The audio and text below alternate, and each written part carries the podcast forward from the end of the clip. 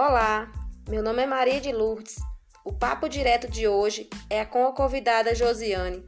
Ela que é estudante do curso de administração da Faculdade UniFG e que abordaremos o tema funções compras, onde serão explanados vários aspectos relacionados a esse tema.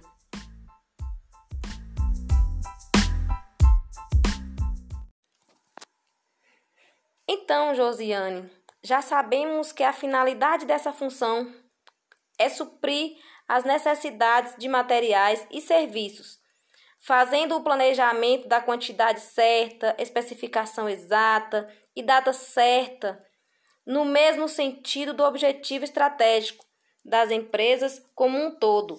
Nesse sentido, Josi, gostaria que você falasse o que ele faz dentro de uma organização. Boa tarde, Maria.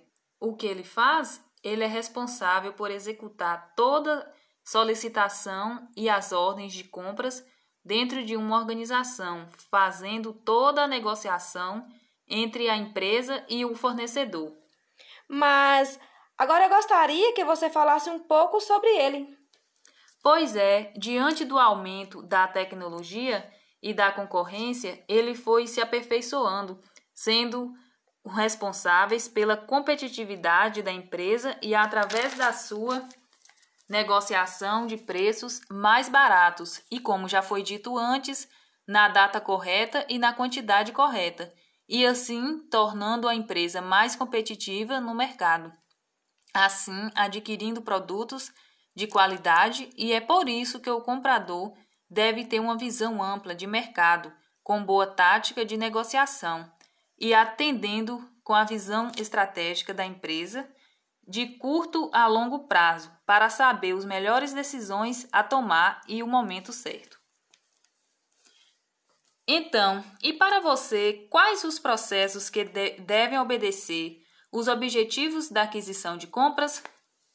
Bem, um desses processos é comprar com melhor preço e justo comprar um produto de qualidade na quantidade necessária, quer dizer, na quantidade correta, para que não ocorra eventuais custos com estoques, produtos antigos, validade vencida, dentre outros valores.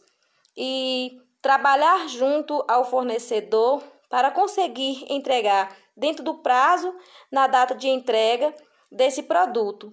Mas a, res, a responsabilidade é, e as atividades na aquisição de materiais e serviços. Como é, funcionam as empresas centralizadas e descentralizadas, Josiane?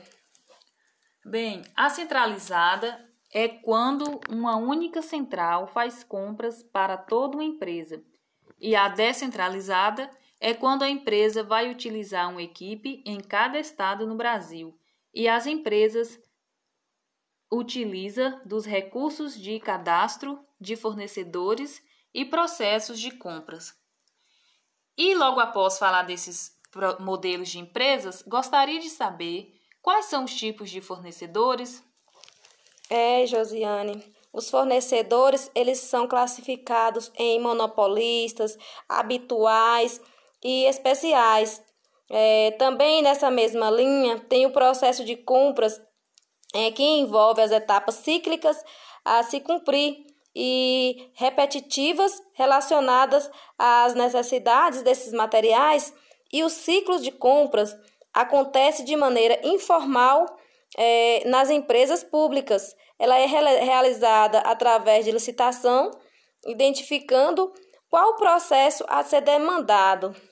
Bem, Josiane, por hoje é só e até nosso próximo encontro. Até mais! Até mais!